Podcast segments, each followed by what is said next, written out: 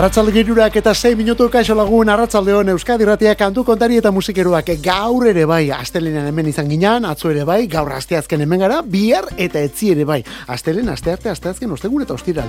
Bost egun egiten aritzen garelako saionetan kantu kontari saioarekin. Eta gaur aste honetan lehen bizik baldiz, WhatsApp eta guzti gainera hemen daukagulako tramankulua dakit entzuten den, hemen dakoago trastea, beraz, ja zuen mezuak irakurri, eta erantzuteko moduan gara. Eta zenbakia betikoa 6 sortzi sortzi, 666 6 sortzi sortzi, 666 Kantu kontari, hola zabaleta biok prest, zure bai, baguaz, lehen da bizikoa, etxetik gainera.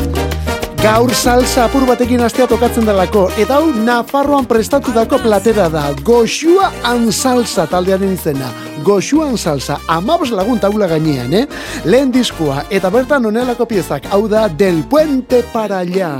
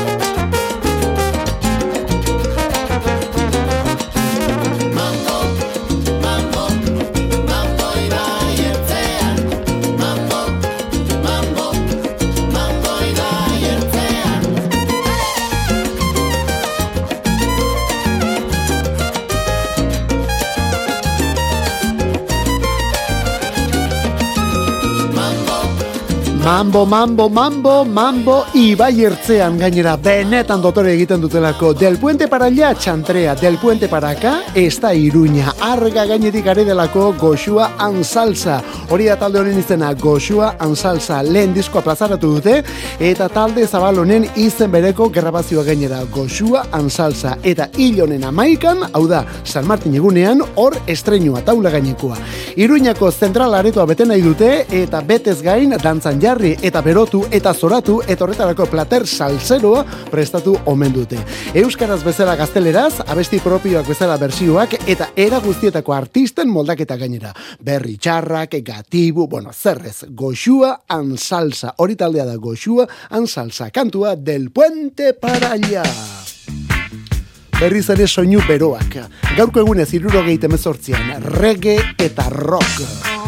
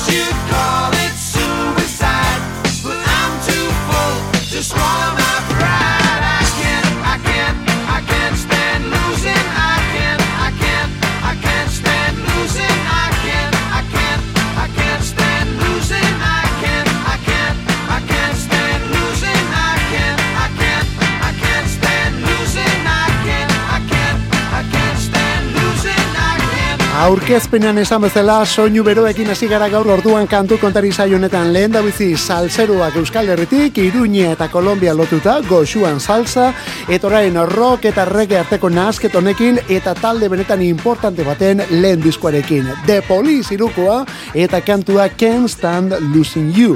Mila beratzerun eta irurogei temezortziko azaroaren bikoa da The Police irukoaren lehen iraupen luzekoa. Gaur berrogeita lau urte bete ditu Odlandus da More kantu bildumak. Horretarako elkartu ziren Steen, Andy Summers eta Stuart Copeland irukote perfektua dudari gabe. Eta musika Can't Stand Losing You edo Son Lonely bezalako kantuekin musika kementsu erakutsi zuten, eh? saltoka jartzen zaituena.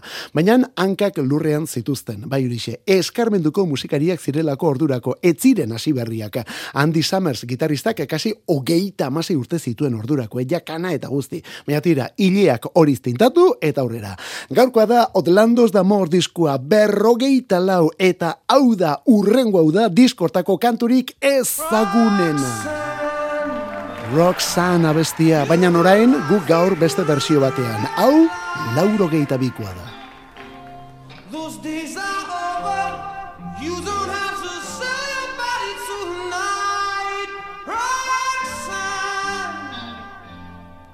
You don't have to wear that dress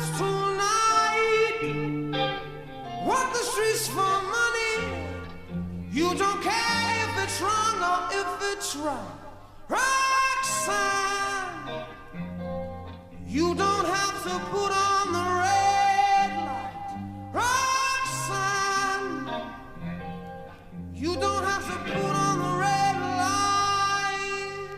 I love you since I knew you. I wouldn't talk down to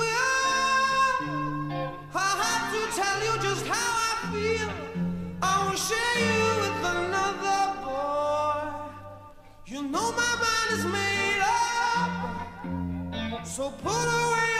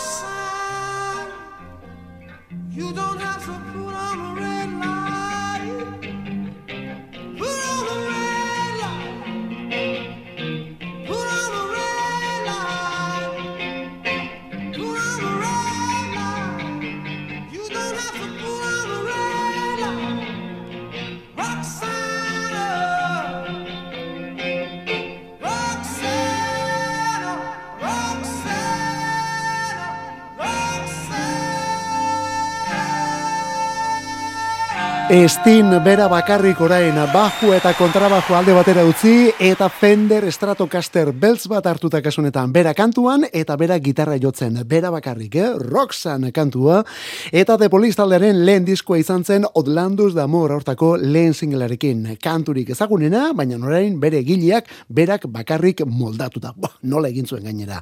Beste diskonen e, berrogei urteak aurten, aurten berrogei urte bete ditu diskonek, eta hau ere zuzeneko diskoa da. Bueno, hau ere ez, hau zuzeneko diskoa da. Estein aritu zelako hainbat kontzertutan erresuma batuan, eta berarik imatera garai hartan, Eric Clapton, Jeff Beck, Phil Collins, Donovan, eta beste batzuk. Eta emanaldi haietatik, onako disko plazaratu zelako duela berrogei urte. Honen izena, The Secret Policeman's Concert. Berriz ere disko bera, berriz ere estin, eta berriz ere polizen kantu bat moldatzen. Urrengo izena, Message in a Bottle.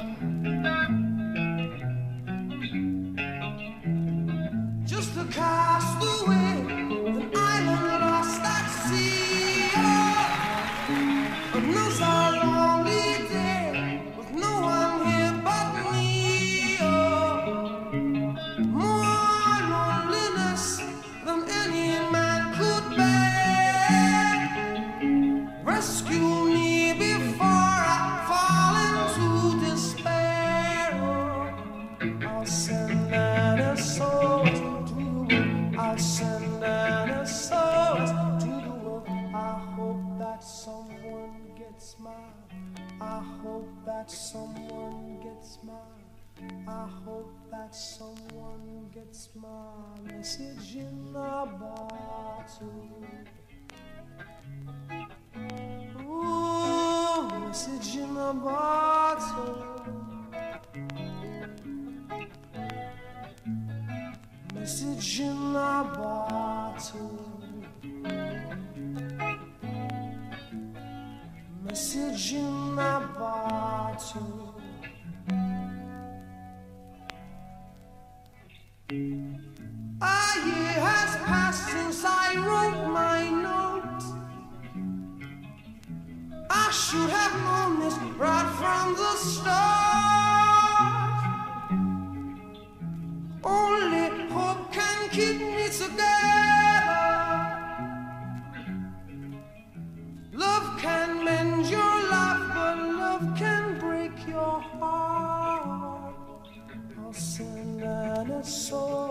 Seguru zu ere konturatu zarela, guk ere hemen binilotik jarri dugulako gaur abesti hau. Disko batzuk ez dira eta horrela horrela topatzen, eh? ez da pentsatu ere. Hau ez dago plataforma digitaletan.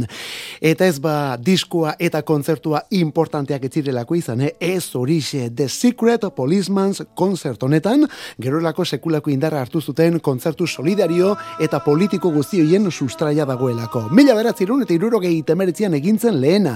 Eta horrekin jarraituz, bigarrena, lau egunez luzatu zen, mila beratzireun eta lauro geita bateko irailekoa. Bueno, ba, Amnesty Internationalek antolatutako kontzertuak izan ziren, eta hemen dago gero, ba, Life Aid, edota gainontzeko kontzertu eta bira guztioien lehen sustraia.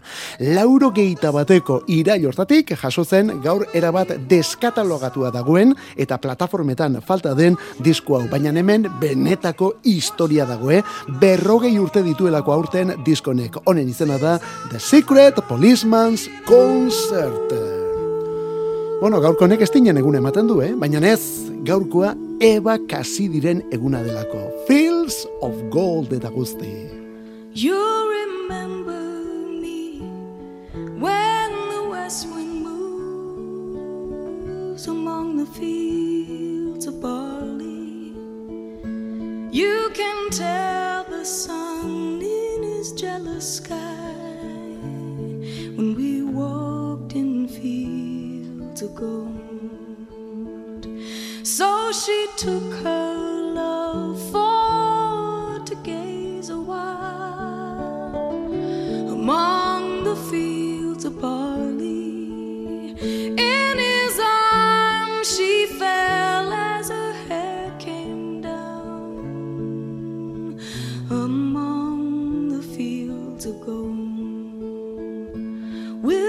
stay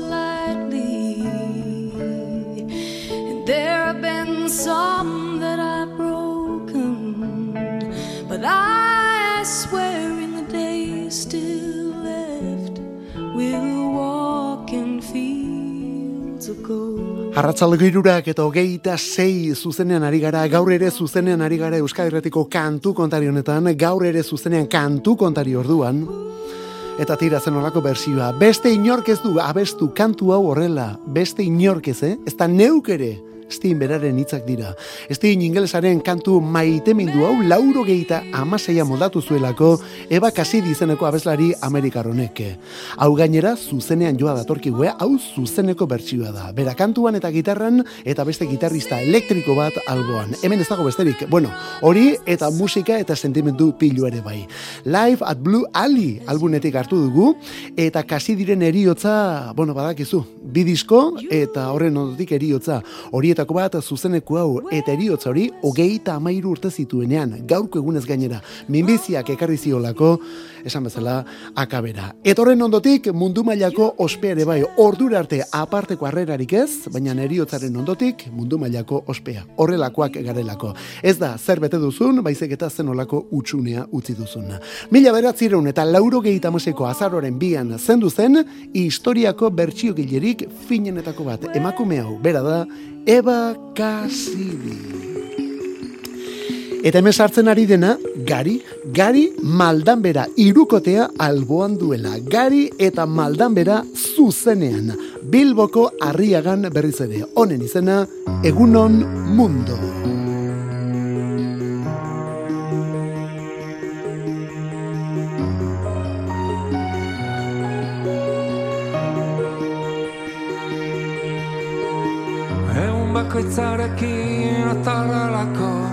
Irrifar baten gainean Ermalko eta nusurra featzen zure begiradarekin Bizi pasaz mozkortzen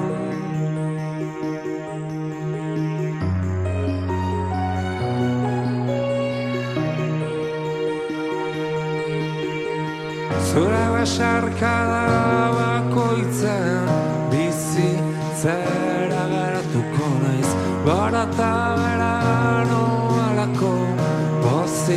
triste, indartxu Guzti hori naizelako Etengabean Etengabean Ni nauna izana izanik esku bataz bioz biziz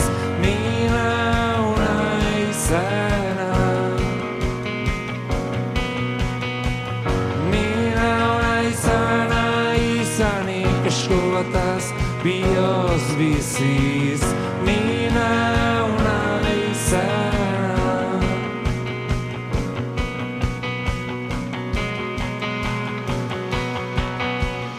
bizitzari zurrutai munduko bioz bakoitzarekin esperantzariko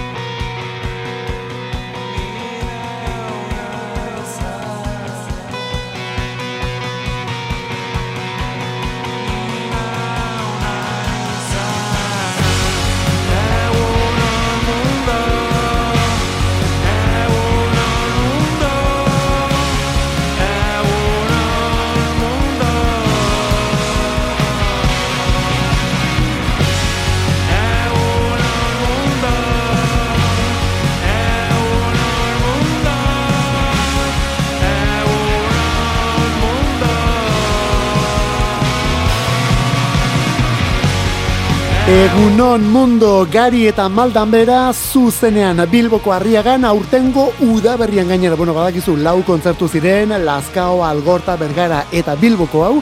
Eta horietatik orain udazkenean zuzeneko diskoa ere bai gari eta maldan bera zuzenean 2000 eta hogeita bi. Hori da bere izenburua. Eta aste honetan bertan aurkeztuko da kantu bilduma hori gainera. Lehen single lanak amets kantuari egiten, baina eren egun beste bideo ere erakutsi du elkar argitaletxeak.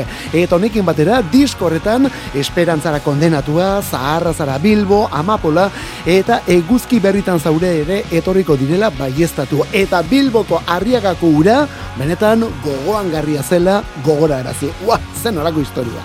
Egunon mundu onelako soinuarekin, gari eta maldan bera disko berri berriarekin. Eta kontuz honekin, horrelakorik ez da inoiz gertatu eta.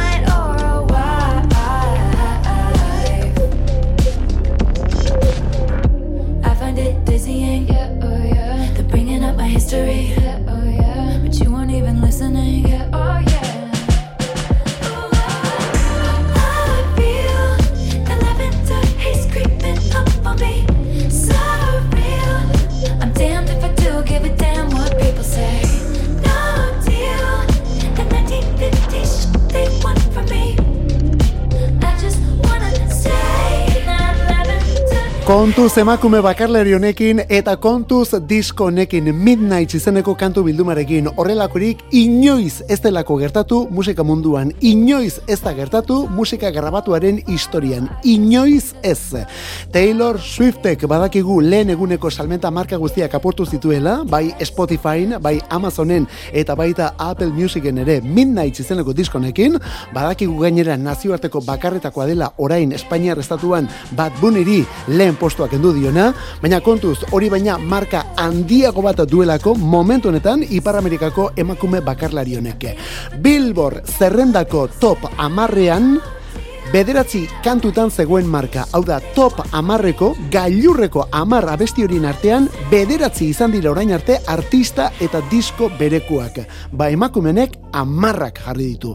Billboard top amarra, Billboard zerrendaren lehen biziko amarrak, amar kantuak momentu honetan, Taylor Swiften disko berrekoak dira. Hortik antera kontuak, eh? Anti-Hero, lehen singlea noski, lehen da bizikoan dako, gero Lavender Haze delako abesti hau, Maroon, Snow and the Beach, etorrela amar abesti.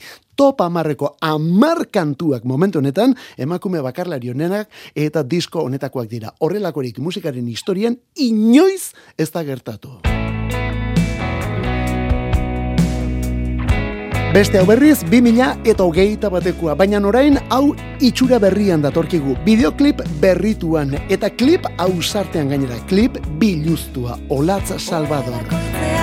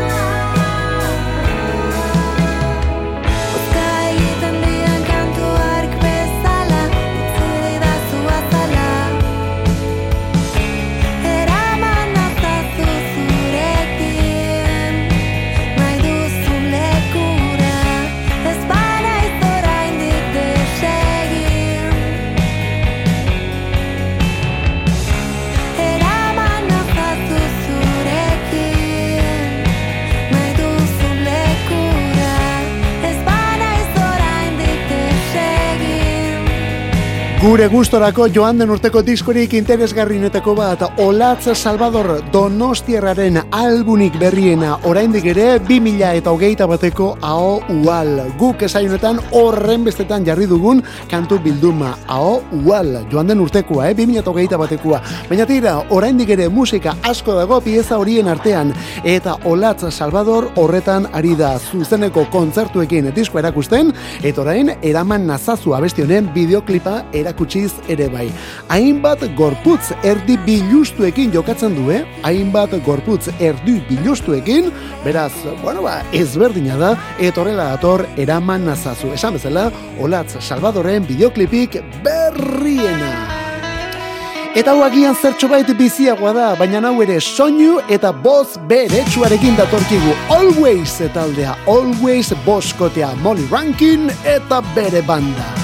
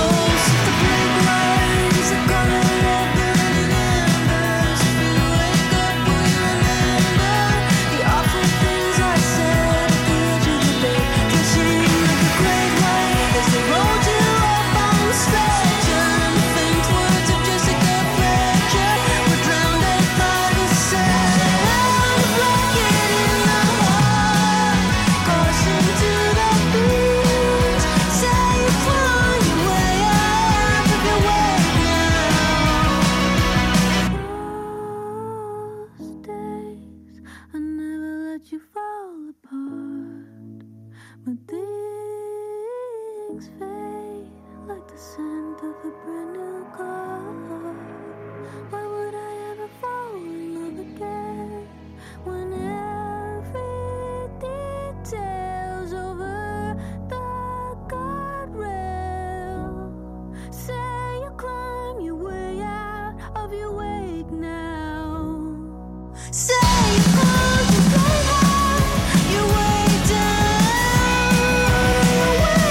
Kantu kontariari gara Euskadi ratian eta zenolako soinuekin gaur Always boskotea neska eta mutil eta denak egidatzen Molly Rankin kantari gitarrista eta kantugilea zeinen talde interesgarria Always. Amerikarrak hauek Kanadakoak 2000 eta malautik diskoak eta singleak elkarbanatzen eta aurten irugarren albuna, irugarren iraupen luzekoa, Blue Rap, hori bere izenburua. Bueno, hau ere askotan ekarri dugu, eh? Eta hau ere Olatz Salvadorrena bezalaxe, aurrerantzean ere astinduko dugu, bai horixe. Gitarra eta chorus efektuaren fest honetan, After the Earthquake kantua lurrikararen ondotik. Taldea Always eta idazterakoan beti esaten duguna, bi V jarri behar dira, V bikoitzaren lekuan. Eta hurrengo kantu honetan, momentu bat baino gehiagotan, seguru Fleetwood Mac ukitua hartzen duzula. Bueno, hori eta beste musika eragin batzuk edo beste musika oihartzun batzuk ere bai. Hau berri berria da. Emakume bakarlari bat, Simat, Irlandatik Simat bere izena eta kantua Nashville. Gauzak oraindik gehiago nasteko. Ordua 2022ko sorpresetako bat.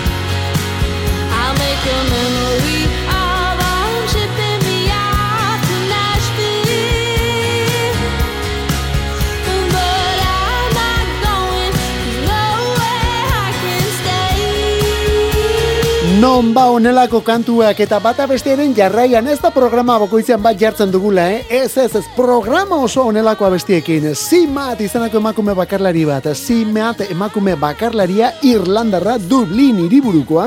Hogeita zei urte ditu, Ciara, Mary Alice, Thompson horiek dira bere izen abizenak, eta urten plazarretu du bere lehen bakarlan luzea, lehen alguna.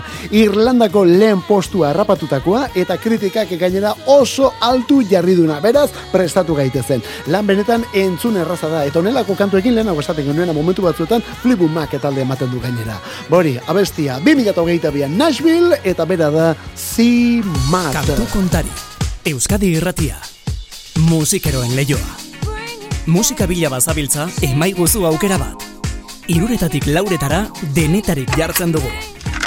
Garai bateko kasetaietan bezala, egungo streaming plataformetan dabiltzan kantu denak. Eta CD-ak eta viniloak. Musikarik ez dadila falta. Kantu kontari. Astelenetik ostiralera Euskadi irratian.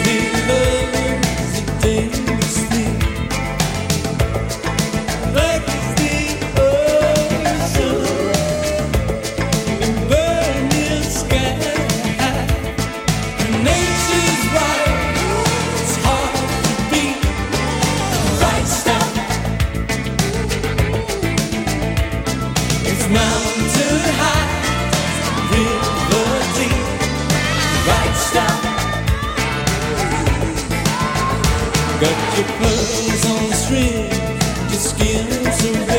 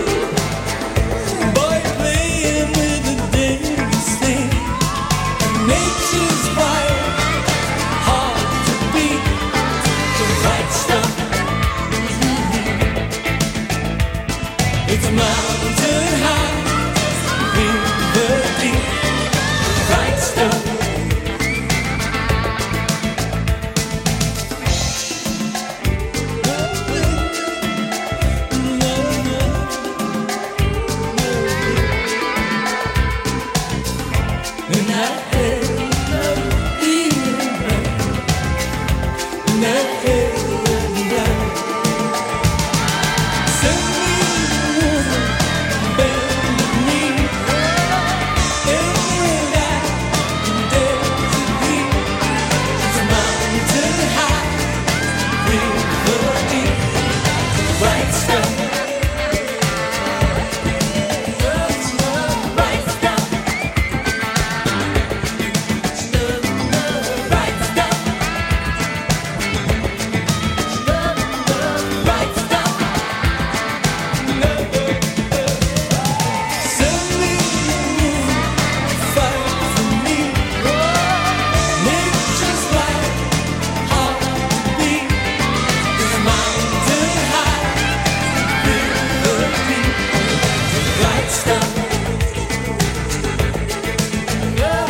Brian Ferry Euskadi Ratian kantu kontari, Brian Ferry Roxy Music taldeko abeslari eta lidera, bueno, bakark ere gauza benetan interesgarriak egindakoa, eh? benetan dotoreak, alako indarra zuen gainera Ferry jaunak Roxy Music taldean, banda honen azken urtetako disko eta bestiak ia bereizi ezinak zirela Ferrik bakarka egindakoetatik.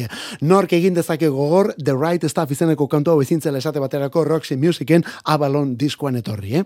Bueno, Roxy Musicen lehen diskoak aurten berrogei tamar urte bete ditu, eta azkenak berrogei hori dela eta berriz elkartu du taldea Ferrik eta bira bat egingo omen dute erresuma batuan. Eta hangoan nola joaten den ikusita agian munduan barrena zabaldu ere bai. Baina tira, gaurko efemeridea ez dago Roxy Musicen, bete nua izeneko diskonetan baizik hogeita amabost urte ditu gaur, Brian Ferrik bakarka egindako zazpigarren lan honek. Zazpigarren diskua Brian Ferrirentzat, bete nua. Eta The Right Stuff izeneko kantu hau izan zen orko lehen singela Eta hemen, haure importantea, The Smiths taldeko Johnny Marrek gitarra jo omen zuen gainera. Beraz, Brian Ferry eta Johnny Marr, hau da The Right Stuff. Johnny Marr urrengo honetan ere bai. Hau gainera, berri berria da.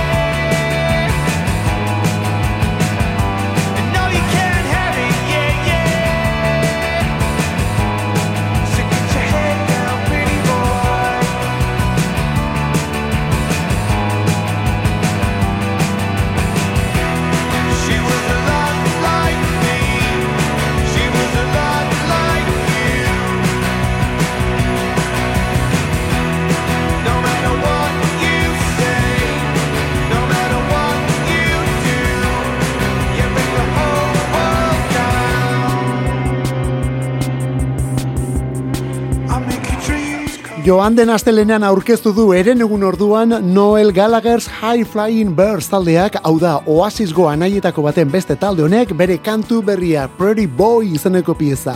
Bi anaia, bi Gallagher genituen Oasis taldearen buruan lian kantaria, eta Noel gitarrista, abeslari eta kantugilea. Eta aserretu zirenetik, bakoitza bere aldeti dabil, txakurra eta katua bezala konpontzen dira gainera, baina argi dagoena da, Noel dela bietatik gauzarik ezberdin eta usartenak egiten ari dena. Eta hori, Manchestergoek beti gaizki bukatzen dute, beti gaizki bukatzen dute, gaizki Gallaghertarrak eta gaizki The Smiths taldeko Morrissey eta Johnny Marr ere, hauek ere elkar ezin dutelako ikusi. Ba begira, Johnny Marrek bat egin du orain Noel Gallagherrekin eta bien artean astelenean abesti hau aurkeztu dute honen izena Freddy Boy. Gaur egun adina musika eta hain gauza ezberdinak euskal musikagintzan inoiz ez, eh? Beste adibide bat, Janus Lester. Janus Lester beratik Jokin Pinatxoren egitasmo berria. Horatzen alzara denbora gelditu eta ametsak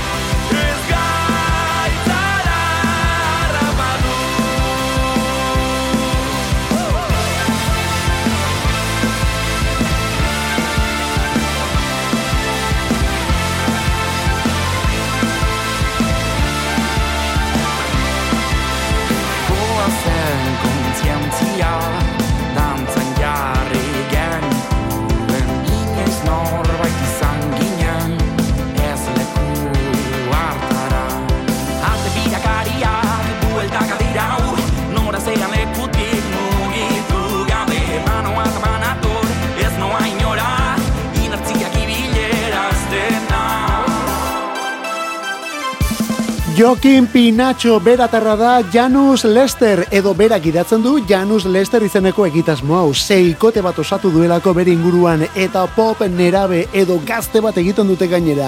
Janus Lester da talde honen izena guk 2000 eta hogeita bian ezagutu ditugu eta besti eta klip bat baino gehiago erakutsi dituzte ez hori bakarrik ikus entzunaldi piloa dute gainera YouTubeen. Gaztain estudioan grabatu datorkigu abestirik berriena den hau honen izena ez gaitzala loak harrapatu ez da pentsatu ere. Momentu batzuetan Harry Styles ematen du asidioz eta guzti, eh? Bueno, bementxe, Janus Lester Euskal Herritik, Nafarrotik, Beratik, martxan orduan Jokin Pinacho eta bereak. Eta gaurko egunez abesti eta disko zoragarri hau ere bai. There's nothing left to lose alguna eta bertan Learn to Fly izeneko kantua, kantu atipikua gainera kasunetan, eh? Foo Fighters taldekoak dira, Dave Grohl eta bere mutilak. Hirugarren albuna, gaur hogei teiru urte bete dituena, eta Taylor Hawkinsekin grabatu zuten lehena gainera Taylor Hawkins, bateria jotzaile aurten joandanekin, ba grabatutako lehena bezikoa. Orain badakizu, Foo Fightersek arrakasta disko bat ere plazaratu du, The Essential izenekoa, eta hor ere sartu dute kantua. Bueno, nola ez, Grohl beraren favorituetako bat omen da eta. Gaur urtea betetzen, eh? Learn to Fly, baitere Foo Fighters taldearen hirugarren diskua. Honekin gaurkoz despedida kantu kontari Euskadi Irratia musikeroak olatzabal jauna eta biok hemen bestaldean zuere bai. Gaurkoz bagoaz, bihar ja osteguna da, bihar bueltan, ondo izan, zeure itxuran ibili.